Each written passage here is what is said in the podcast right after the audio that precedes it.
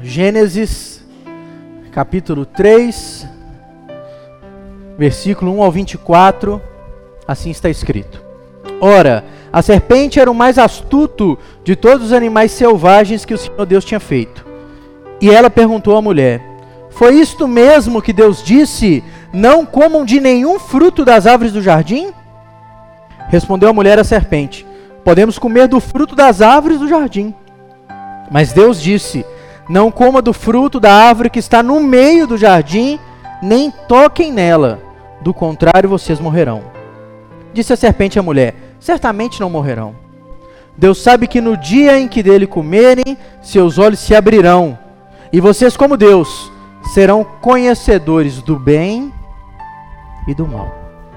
Quando a mulher viu que a árvore parecia agradável ao paladar, era atraente aos olhos, e além disso, desejável para dela se obter discernimento, tomou do seu fruto, comeu e o deu ao seu marido, que comeu também. Os olhos dos dois se abriram e perceberam que estavam nus. Então juntaram folhas de figueira para cobrir-se. Ouvindo o homem e a sua mulher os passos do Senhor Deus, que andava pelo jardim quando soprava a brisa do dia, esconderam-se da presença do Senhor Deus entre as árvores do jardim. Mas o Senhor Deus chamou o homem perguntando: Onde está você? Ele respondeu: Ouvi os teus passos no jardim e fiquei com medo, porque estava nu. Por isso me escondi. E Deus perguntou: Quem disse que você estava nu? Você comeu do fruto da árvore da qual o proibi de comer? Disse o homem: Foi a mulher que me deste por companheira que me deu do fruto da árvore. E eu comi. O Senhor Deus então perguntou à mulher: Que foi que você fez?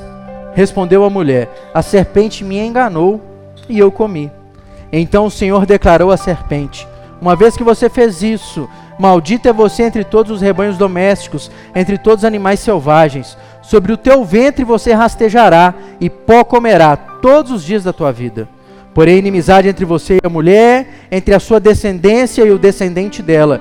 Este lhe ferirá a sua cabeça, e você lhe ferirá o calcanhar. A mulher ele declarou: Multiplicarei grandemente o seu sofrimento na gravidez. Com sofrimento você dará à luz a filhos. Seu desejo será para o seu marido, e ele a dominará. E ao homem declarou: Visto que você deu ouvidos à sua mulher e comeu do fruto da árvore da qual ordenei a você que não comesse, maldita é a terra por tua causa. Com sofrimento você se alimentará dela todos os dias da sua vida. Ela lhe dará espinhos, ervas daninhas, e você terá que alimentar-se das plantas do campo. Com o suor do seu rosto você comerá o seu pão, até que volte à terra, visto que dela foi tirado, porque você é pó e ao pó voltará. Adão deu à sua mulher o nome de Eva, pois ela seria mãe de toda a humanidade. O Senhor Deus fez roupas de pele e com elas vestiu Adão e a sua mulher. Então disse o Senhor Deus: Agora o homem se tornou como um de nós, conhecendo o bem e o mal. Não se deve, pois, permitir que ele tome também do fruto da árvore da vida, coma e viva para sempre. Por isso o Senhor Deus mandou embora do jardim do Éden para cultivar o solo do qual fora tirado. Depois de expulsar o homem, colocou a leste do jardim do Éden querubins, uma espada flamejante que se movia, guardando o caminho para a árvore da vida. Amém. Pai, fala conosco pela tua santa e poderosa palavra nesse tempo. O Senhor já tem ministrado sobre nós, mas que ela fale conosco também o que oramos no nome de Jesus. Amém. Assente-se aí no seu lugar.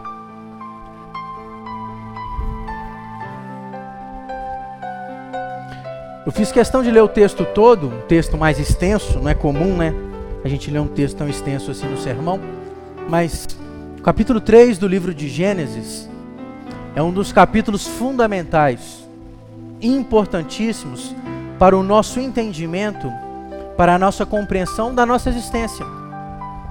Capítulo 3 de Gênesis explica muito do porquê a nossa vida é como é. Porque o mundo é como tal, porque algumas coisas acontecem em nós. No capítulo 1 e 2 do livro de Gênesis, o escritor bíblico narra tudo aquilo que Deus foi criando. O capítulo 1 e o 2 de Gênesis narra como Deus criou o universo. Como através da sua palavra tudo que não existia veio a existir. Como por um simples falar de Deus, tudo foi sendo colocado em ordem. Alguns falam que a narrativa de Gênesis é um mito, é um conto, é uma história da carochinha. A Bíblia trabalha com a clara noção que é Deus que fez e falou, ponto pacífico.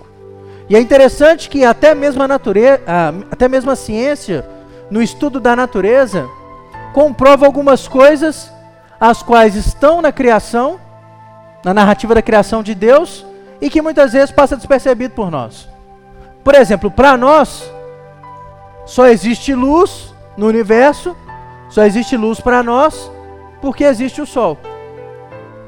Mas a ciência, por exemplo, prova que existe no universo luz própria, independente do Sol. Você não precisa de um astro luminoso para ter luz. Se você abre a sua Bíblia, em Gênesis 1 Deus cria a luz, e lá no quarto dia Deus cria o sol. A própria ciência comprova que existe luz independente de sol ou qualquer astro luminoso, conforme a narrativa da criação diz. A narrativa da criação diz que um ser ultra inteligente, o Deus Criador, criou tudo em plena ordem, tudo em pleno funcionamento. Tanto é que Deus vai criando e o texto diz que tudo que Deus criava era muito bom. Muito bom. Até no penúltimo dia, no sexto dia, no ápice da criação de Deus, Deus cria o ser humano. Deus cria o ser humano masculino, Deus cria o ser humano feminino, Deus cria homem e mulher.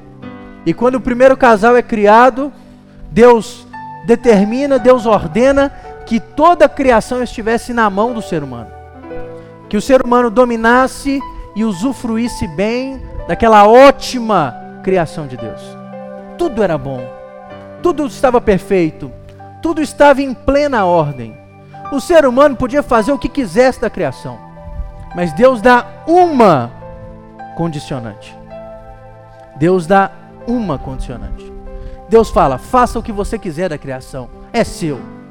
Dê nome, domine, controle, só não coma de uma árvore. Está lá no meio do jardim. Só não coma dela. O dia que você comer, você morrerá. Só isso. Só isso. Somente isso. E o capítulo 3 de Gênesis fala exatamente que a única coisa que não poderia ser feito aconteceu. Talvez porque o pro, proibitivo atrai ao ser humano. O não é um negócio complicado, né? Aguça a curiosidade. Eu ensino, normalmente nos nossos cursos de teologia, inclusive aqui na igreja a gente discutiu sobre isso, que a lógica de Deus plantar uma árvore no meio do jardim e colocar essa condicionante, entre as diversas possibilidades, ela demonstra claramente aquilo que faz parte do caráter de Deus.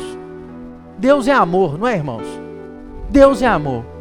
Quando a gente pensa em Deus ser amor, a gente pensa que Deus gosta da gente, a gente pensa na questão sentimental. Mas um dos princípios que a própria Bíblia apresenta sobre aquilo que é o amor, um dos alicerces do amor é a liberdade.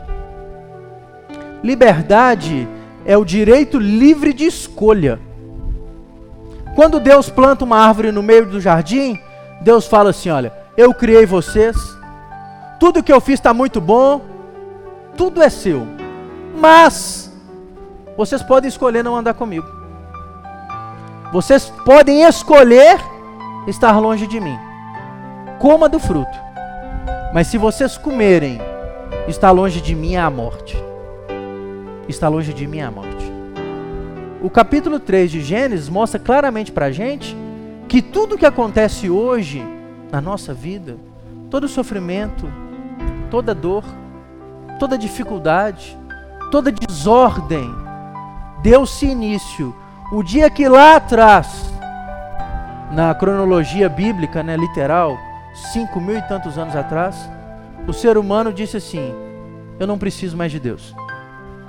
Eu quero ser igual a Deus. Eu quero usar a minha liberdade para desobedecer ao Senhor. E a única coisa que Deus havia falado é: se comer, vai morrer. E eles pagaram para ver, né? A serpente foi lá e falou. A mulher deu ouvidos, o homem ficou igual um banana calado, não fez nada.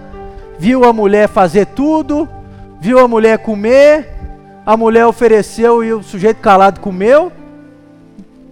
É nada diferente de hoje, né? Vamos tá vendo negócio mal a pior e tudo calado e ainda ajuda, né?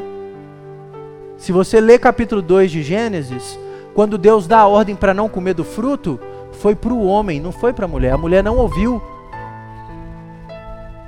Então o homem está lá calado, vendo a mulher conversar com a serpente, vendo a mulher ser enganada, vendo a serpente plantar no coração da mulher a sede de independência e desobediência a Deus, ele caladinho. Come, e quando Deus questiona, qual é a primeira afirmação do homem? A mulher que o Senhor me deu, comeu, me deu e eu comi também. A mulher foi a serpente que me enganou e eu comi também. Não dava para falar assim, não, Deus, nós quisemos obedecer mesmo. Não, Deus, nós quisemos é independência do Senhor. A gente queria ser igual ao Senhor. Não dava para falar, mas Deus sabia. E a morte passa a fazer parte da experiência humana por causa da escolha errada do primeiro casal. Se terminasse aqui, irmãos, lei da semeadura. Ponto. Aquilo que semear vai colher.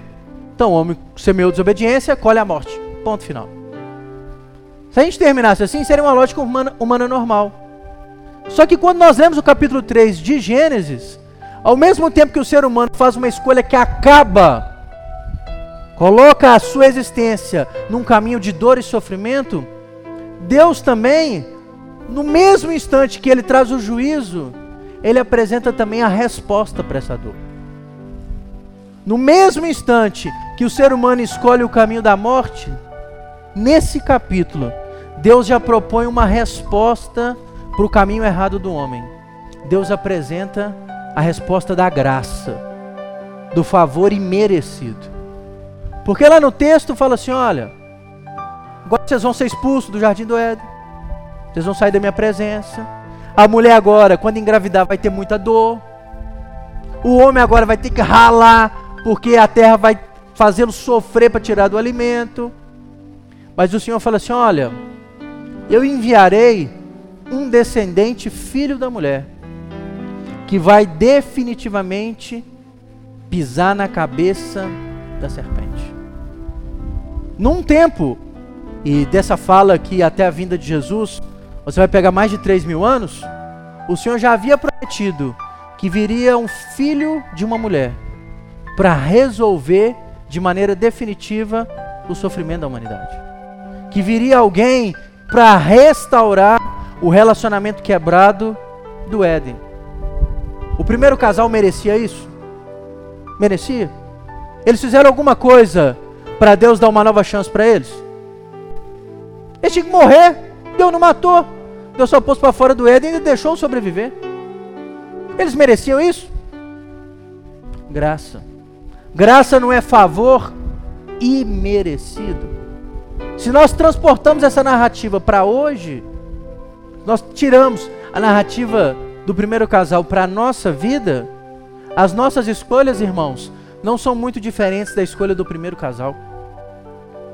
Na hora do confronto da vida, a gente escolhe errado. Na hora que o caráter é posto à prova, a gente desliza. Todos nós pecamos, todos nós falhamos, todos nós desobedecemos a lei do Senhor, todos nós ferimos, todos nós machucamos, todos nós somos feridos, todos nós sofremos por escolhas erradas e equivocadas. Se Deus lá atrás derramasse o juízo direto, possivelmente não estaria nenhum de nós aqui para contar a história. Mas a mesma graça que é derramada lá no Éden, ela está disposta a nós. A mesma graça que permitiu que a humanidade continuasse, mesmo pela desobediência do primeiro casal, ela é colocada diante de nós. A narrativa de Gênesis 3 mostra claramente como Deus vem ao encontro do ser humano caído para restaurá-lo, para dar-lhe uma nova oportunidade. Quantos hoje vivem uma vida de mal a pior porque creem que já não tem mais chance para a vida, que já não tem mais uma oportunidade de continuar. Gênesis mostra que o nosso Deus é um Deus que nos dá uma nova chance. É o nosso Deus é um Deus que nos dá uma nova oportunidade. Porque ele não é um Deus que age conosco pelo nosso mérito. É um Deus que age conosco pela nossa graça, pela graça que ele derrama sobre nós.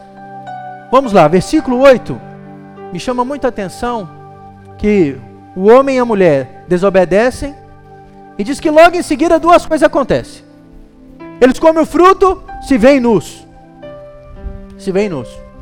Pega umas folhas, tampa lá as partes íntimas, esconde. E esconderam porque o texto fala que eles ouviram os passos do Senhor e tiveram medo. É a primeira vez na existência deles que eles tiveram medo de Deus, porque eles tinham livre acesso a Deus. E o medo foi gerado pela desobediência. Se esconderam. O que, que Deus faz? Deus vem de encontro a eles. Você acha que Deus não sabia onde estava, não? O onisciente? Mas ele vai lá. Onde vocês estão? Deus vem ao encontro daquele casal que havia acabado de cometer o primeiro pecado. Transgrediram a lei de Deus, pecaram. Tem um abismo separando-os de Deus, eles têm medo de Deus. Mas o que, que Deus faz? Vai ao encontro. Irmãos, todos nós pecamos. Se você acha que não peca, você acabou de pecar. Não é assim que, que o apóstolo João fala? Aquele que não tem pecado é mentiroso e engana a si mesmo. Toda vez que pecamos, e nós como cristãos, o pecado pesa a nossa consciência. E ele pesa a nossa consciência porque o Espírito de Deus em nós confronta o nosso caráter. Ele vai lá e aponta a falha, porque ele vem ao nosso encontro. Irmãos, o nosso Deus não é um Deus distante, o nosso Deus não é um Deus indiferente, o nosso Deus é um Deus que vem a nós. É um Deus que atrai o perdido, o pecador. Pela manhã, eu preguei um texto do Evangelho de Lucas, falando sobre a crucificação. A gente vê as imagens, né? As pinturas bonitas sobre a cruz e tal. Mas quando a gente imagina que o Filho de Deus, no, na última experiência antes de morrer, ele está sofrendo do lado de dois criminosos, de dois bandidos, e um ainda é alcançado pela graça e é salvo. Porque o Senhor disse que naquele dia ele estaria com Jesus no paraíso. A experiência da cruz é a nossa experiência. Porque por melhor que nós achamos que sejamos, a gente acha que é legal, gente boa, perante Deus, nós somos pecadores. E sem Cristo o nosso destino seria a morte eterna. E o nosso Deus é tão gracioso que Ele vem ao nosso encontro. Ele vem até nós. Se você está aqui hoje, é porque Deus tirou de, de algum lugar e trouxe aqui. É porque Deus faz brotar no nosso coração o sentimento de estar na presença dEle, de buscar Ele. Se você reconhece que peca e pede perdão a Deus, é porque Deus te mostra isso, não é a sua carne e a sua vontade, não. Não é pelo seu bel prazer de maneira alguma. É a ação de Deus em nós, do Deus que vem ao nosso encontro. Jesus disse isso. Não foram vocês que me escolheram, eu que escolhi vocês. Ele que vem ao nosso encontro, ele que confronta o nosso caráter, não pelo nosso merecimento, não porque a gente é bom, não porque a gente é caridoso, não porque a gente é justo, é porque nós recebemos a graça de Deus, é pela misericórdia dele. Deus vem. Segundo lugar, Deus chama. Quando a gente está falando chamado, né? Onde está você? O chamado de Deus faz com que aqueles indivíduos que estavam escondidos se colocassem à frente, né? Não dá para esconder de Deus. O salmista fala isso, né? Aonde eu me ausentarei do Espírito de Deus? Aonde? Seja na mais profunda caverna, seja pegando a asa da águia e indo para os lugares mais altos. Não tem como fugir. Ele chama. O chamado de Deus, irmãos, é para nos fazer sair da nossa posição inicial. Pecadores. O Senhor nos chama das mais diversas formas. Talvez, se a gente tivesse a oportunidade aqui, vários irmãos poderiam contar como foram chamados por Deus. E infelizmente, muitos de nós ouvimos o chamado de Deus na hora da dor, na hora do sofrimento, né? Tem um ditado gospel que quase virou um versículo, né? Aquele que não vem pelo amor, vem pela dor. Isso não é Bíblia, não tem esse versículo. Como diz a Bíblia, não, a Bíblia não diz aquele que não vem pelo amor, vem pela dor. Não tem isso na Bíblia. Não tem esse versículo. Não é no livro de heresias nem de invenções. Não tem isso lá. Não tem isso lá. Mas existe uma experiência da vida. Quando o Senhor nos chama e nós somos resistentes, o que, que acontece? O sofrimento nos aproxima dele. Quando o Senhor nos chama e nós resistimos ao, ao nosso coração duro, tá lá, o que, que Deus faz? Deus permite que o sofrimento nos ensine. Deus não tem prazer no sofrimento dos santos, irmãos. Deus não tem prazer na dor alheia. Não. Mas infelizmente, por muitas vezes, só o sofrimento abre os nossos ouvidos para escutar o Senhor. Só na hora da dor. É a dor que faz o nosso ouvido, ó, é Deus. Quantos precisam de bater a cabeça, sofrer na vida para lembrar de Deus? Aí depois, quando aceita a Cristo, aí começa a contar, né? Eu tive tanta oportunidade, mas por quê? Porque não quis ouvir quando Deus chamou no início. Quantas vezes Deus usava Moisés para falar com o povo? Meu povo, quando ouvires a voz do Senhor, não endureça o seu coração. E tem muito crente que está lá atolado. E o Senhor está chamando, chamando, chamando e não ouve. E as coisas vão ficando mais difíceis. E o caminho vai apertando. E o caminho vai estreitando. Não ouve, não ouve, não ouve. Ainda bem que aquele primeiro casal não tinha como correr mesmo, né? O Senhor chamou eles, pronto. Com a desculpa na ponta da língua, eles apresentaram lá. A graça de Deus, a misericórdia de Deus é tão grande por nós, que Ele vai lá e nos tira da nossa posição, Ele nos chama. Isaías fala que Ele nos conhece pelo nosso nome, Ele sabe exatamente quem nós somos. Tal como o primeiro casal, Deus vem, Deus chama, três, Deus confronta. O que, que você fez? Você comeu do fruto? Ah, Senhor, mulher o Senhor me deu, comeu. Me deu e eu comi também. Mulher, o que você fez? Deus confronta. Nessa nossa relação com Deus, e olha que é difícil, né? A gente falar sobre confronto no tempo presente. As pessoas têm muita dificuldade de serem confrontadas. As pessoas até querem confrontar, querem se colocar, querem abrir a boca e falar em tudo que desejam, mas têm dificuldade de ouvir. Imagina ouvir de Deus. Imagina ouvir de Deus. Deus já sabia o que eles tinham feito, mas Deus vai lá e confronta. Vocês têm a noção do tamanho da burrada que fizeram? Vocês têm a noção do absurdo ao qual vocês se colocaram? Deus confronta. Quando a gente fala da graça de Deus, a gente pensa que Deus é misericordioso, mas é mesmo. Mas isso não quer dizer que o pecado seu em relação a Deus é algo indiferente para ele. Confronta. Confronta. Esses dias eu estava pregando e eu estava falando numa comunidade que eu fui.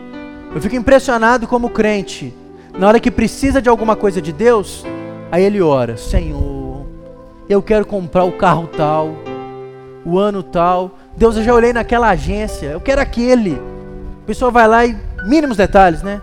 Deus, quero passar no concurso de tal empresa, quero trabalhar em tal horário. Para a bênção, ele vai lá em mínimos detalhes. Você já viu o crente orando pedindo perdão de pecado? Senhor, perdoa todos os meus pecados. Em nome de Jesus, amém. Perdoa todos os meus pecados. A bênção é detalhada, o pecado é coletivo. Sabe por quê? É difícil, né, o Senhor? Me perdoa porque eu menti hoje. Senhor, me perdoa porque eu enganei.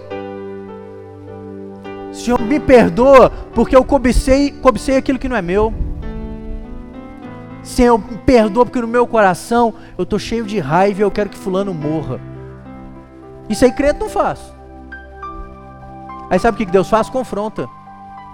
Porque pecado que não é compreendido, não é confessado, não é abandonado. Deus colocou exatamente Vocês viram o que vocês cometeram? Sim, Senhor. Nós te desobedecemos. Nós comemos o fruto que não podia. Para a graça de Deus se manifestar na, plenamente na vida do cristão, é preciso que Deus nos confronte. É preciso para que nós saibamos exatamente as besteiras e bobagens que estamos fazendo. O caminho errado que temos tomado. E Deus usa várias formas para isso, tá, gente? É no dia a dia. Muitas vezes Deus levanta alguém para te confrontar. Levanta. Deus levanta alguém para colocar o dedo na ferida. Deus faz com que alguma situação aconteça para que aquele pecado escondido venha à tona. Não porque Deus quer te envergonhar, mas é para ser tratado, é para ser curado. A graça de Deus se manifesta sobre nós quando Deus confronta o nosso pecado para tratá-lo. E parte do tratamento de Deus, irmãos, é que pecado muitas vezes precisa, num quarto tópico, de punição. Quando a gente pensa em punição, né?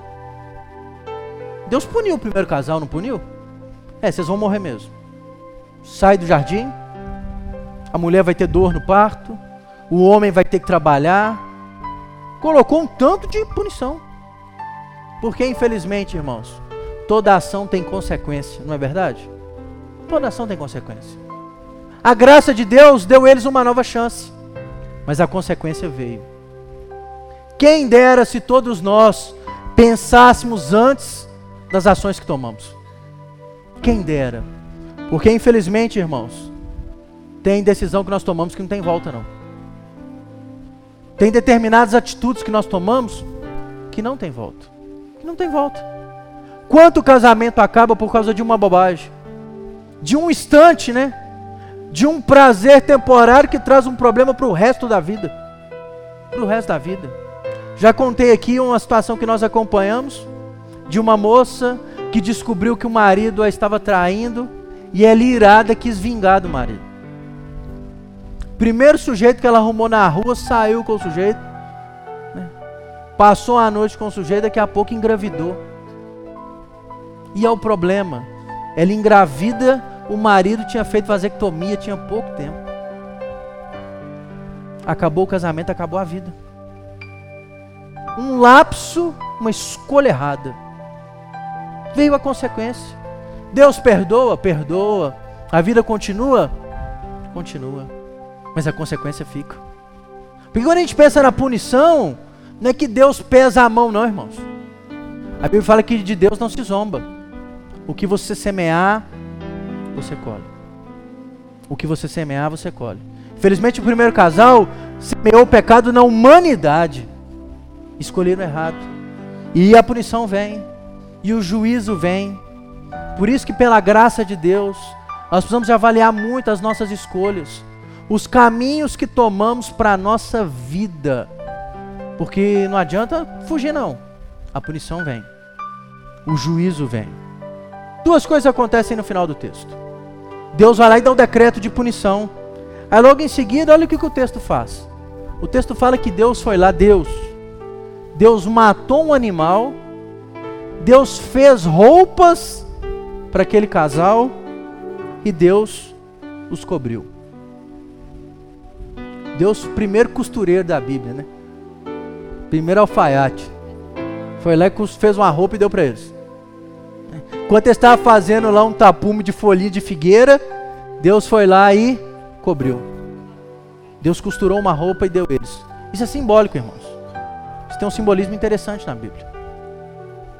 Quem matou o primeiro animal para cobrir o pecado do homem? Foi Deus. Quem ofereceu o primeiro animal para cobrir o pecado do homem? Foi Deus.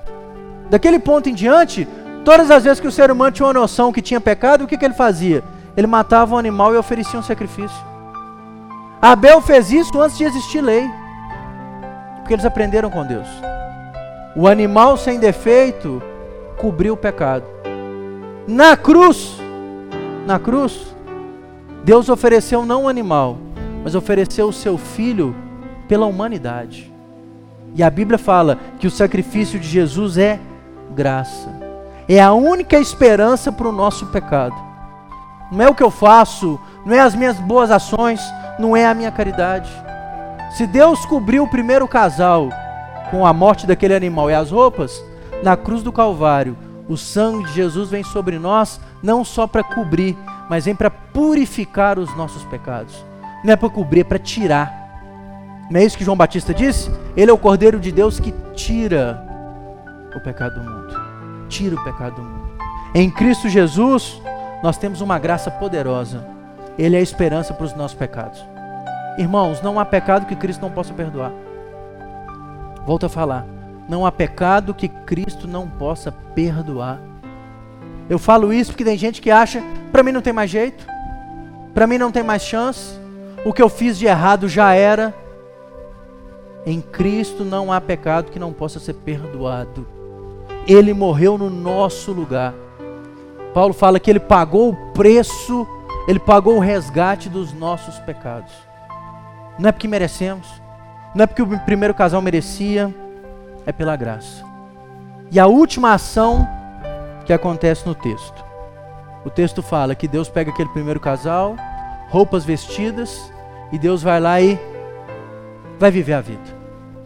Eles saem do jardim do Éden e vão viver fora do Éden. A gente acha isso algo muito negativo, né? Deus expulsou eles do jardim do Éden. A primeiro olhar, sim. E porque Deus não queria que eles comessem da árvore da vida e vivessem eternamente. Mas sabe o que Deus fez com aquele primeiro casal? Agora a vida de vocês não é só nesse jardim, não. Vai viver no mundo. Todo mundo é de vocês. Multipliquem-se por aí. E rapidamente a humanidade se espalhou. E me chama a atenção, quem gosta um pouquinho de geografia, né? Se você pegar a localização do tal do jardim no Éden, porque não é do Éden, é no Éden, a localização dele é exatamente a mesma localização que os arqueólogos falam que a humanidade se desenvolveu. O mesmo local. Eles chamam isso de crescente fértil, né? Norte da África, aquele ponto do Oriente Médio. A própria ciência fala que a humanidade começou ali, no mesmo local geográfico. E dali ela se espalhou. Deus falou assim: não quero vocês aqui mais não. Vocês pecaram, vocês desobedeceram, vocês quebraram o relacionamento comigo, mas eu ainda sou fiel com vocês. Vai desfrutar de toda a criação que eu dei a vocês. Com mais dificuldade. Mas Deus deu uma ordem. O mundo é de vocês, continue aí. Deus, irmãos, é misericordioso. Tão misericordioso que, mesmo com as nossas falhas, mesmo com os nossos defeitos, Ele envia Jesus por nós e ainda nos permite continuar tomando direção da nossa vida de acordo com a vontade dEle. Vai viver, vai viver, Desfruta dessa boa vida que Deus tem nos concedido. A ordem de Deus para mim e para você é que Cristo veio para nos dar uma vida e vida em abundância. Vida em abundância, irmãos, não é dinheiro sobrando, não é isso não. Mas é entender que até a vida é uma dádiva de Deus. Que o dia que nós temos é uma dádiva de Deus. O dia que virá amanhã é uma dádiva de Deus, não porque merecemos, mas é fruto da graça. E quantas vezes nós vivemos o dia doido para ele acabar? Batemos a cabeça no travesseiro querendo que o dia seguinte não venha. Irmãos, viver é dádiva de Deus. Viver é graça de Deus. Viver é bênção do Senhor. Ele nos deu. A vida é uma dádiva, é um dom do Senhor. E quantos, infelizmente, se utilizam mal dessa dádiva? Se utilizam mal desse dom que Deus deu? Irmãos, se você acompanha um pouquinho, quantas pessoas estão a esse momento clamando a Deus para poder acordar no dia de manhã? Quanta gente que bate a cabeça no travesseiro sem expectativa de vida, sofrendo, doente, mas querendo. Nós acompanhamos, por exemplo, o pai da Carla, né, sou Domingos, noventa e tantos anos, teve um tumor, tirou, fez tratamento, teve três isquemias, já não anda mais e está lá lutando para viver. Fala com dificuldade, depende, mas não se entrega. É alguém que entende o que é a dádiva da vida. E quantas vezes pessoas tão novas desfrutam da vida de qualquer jeito, não querem saber de nada. Olha a nossa geração, irmãos. Os meus vivem como se não houvesse amanhã. Não é para desfrutar da vida, não, porque não dá valor a ela. Deus deu um sentido para aquele primeiro casal, mesmo com todo o pecado, entende. A vida foi uma dádiva que eu os concedi vai viver a sua vida. Irmãos, o dia de hoje é uma dádiva de Deus, o de amanhã também. Quem dera se nós entendêssemos isso. Quem dera se nós entendêssemos que viver a vida é graça. Viver a vida é graça. É um favor que nós não merecemos, mas que Deus nos concede. Mas uma vida que é bem vivida. É uma vida que compreende que ela só tem sentido em Cristo, não em nós mesmos. Porque o primeiro casal saiu do Éden e você não vê mais eles em contato com Deus. Você vai ver preocupado com Deus lá só Abel e o Caim vai a rebote lá, uma confusão terrível. Eles saíram para desfrutar da vida e se esqueceram do Senhor. Como muitos de nós infelizmente fazemos. O cristão ele só desfruta bem da vida é com Deus. É na presença do Senhor, é direcionado por Deus. Não são as filosofias da vida, não são os projetos da vida, é no Senhor. O verdadeiro sentido da vida está em viver de acordo com aquilo que Deus tem para nós. Do contrário, é viver uma vida tal como Eclesiastes fala. É viver uma vida de vaidade e ficar correndo atrás de vento. A narrativa de Gênesis 3 manifesta de maneira muito clara a graça de Deus sobre um casal que escolheu desobedecer. Deus vem ao encontro deles, Deus os chama, Deus confronta o pecado, o juízo vem, mas Deus vai lá, cobre o primeiro casal e permita que eles continuem a vida na presença dele a graça de Deus disponível para nós. A graça de Deus está disponível a nós. Se nós temos o dia de hoje para viver, é pela graça de Deus. Mas que Deus não precise ficar tendo que correr atrás da gente, apontar os nossos pecados, que a gente não precise sofrer pelas nossas escolhas equivocadas, que a gente aceite a cruz do Calvário como um objetivo de vida, que o Senhor faça parte da nossa história e que nós possamos desfrutar dessa dádiva que é a vida, cada vez mais diante do Senhor e da vontade dEle. Fique de pé no seu lugar que nós vamos orar.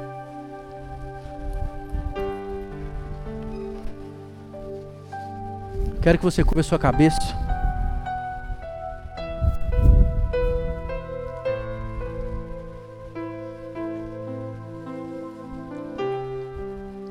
Nós cantamos aqui que a graça de Deus é maravilhosa, que o amor de Deus é infinito. Porque pelas escolhas erradas que o ser humano faz, a única coisa que ele poderia receber é a morte. Mas Deus é gracioso, Ele vem ao nosso encontro, Ele nos chama, Ele aponta onde está errado, Ele permite muitas vezes que o sofrimento venha para nos ensinar, mas Ele sempre estende a mão e dá uma nova chance. Se não é no jardim do Éden, mas é no mundo, a vida aí disposta para nós. Que nós possamos fazer bom uso dessa graça nós possamos utilizar bem essa dádiva tão preciosa que Deus tem nos dado, que é a vida, dádiva do Senhor. O oh, Pai, eu quero orar por todos nós aqui nessa noite. Nós só estamos aqui pela tua misericórdia. Nós só estamos aqui pelo seu infinito amor sobre nós. Mas quantas vezes, meu Deus, nós temos feito, meu Deus, mau uso da dádiva que o Senhor tem nos dado. Vivemos de qualquer maneira, Dizemos que cremos no Evangelho, mas vivemos uma vida de pecado, de desobediência, nos afastamos da caminhada contigo. Mas o Senhor, por graça, vem, nos chama, se põe diante de nós, mostra o que está errado. Muitas vezes, o Senhor permite o sofrimento para que desperte o nosso caráter. Mas o Senhor também vem nos cobrir, não com vestes, mas com o sangue de Jesus e nos dá a oportunidade de desfrutar essa vida. Oh Deus, que nós possamos entender tão poderosa é a graça não é por mérito, mas é pelo teu amor. E que nós possamos, entendendo a graça, viver cada vez mais na tua presença, desfrutar cada vez mais do caminhar contigo. Nos ajuda, mas que nós possamos nos posicionar, fazendo bom uso da graça que o Senhor tem nos concedido. É o que nós oramos, Deus, no nome de Jesus. Amém e amém.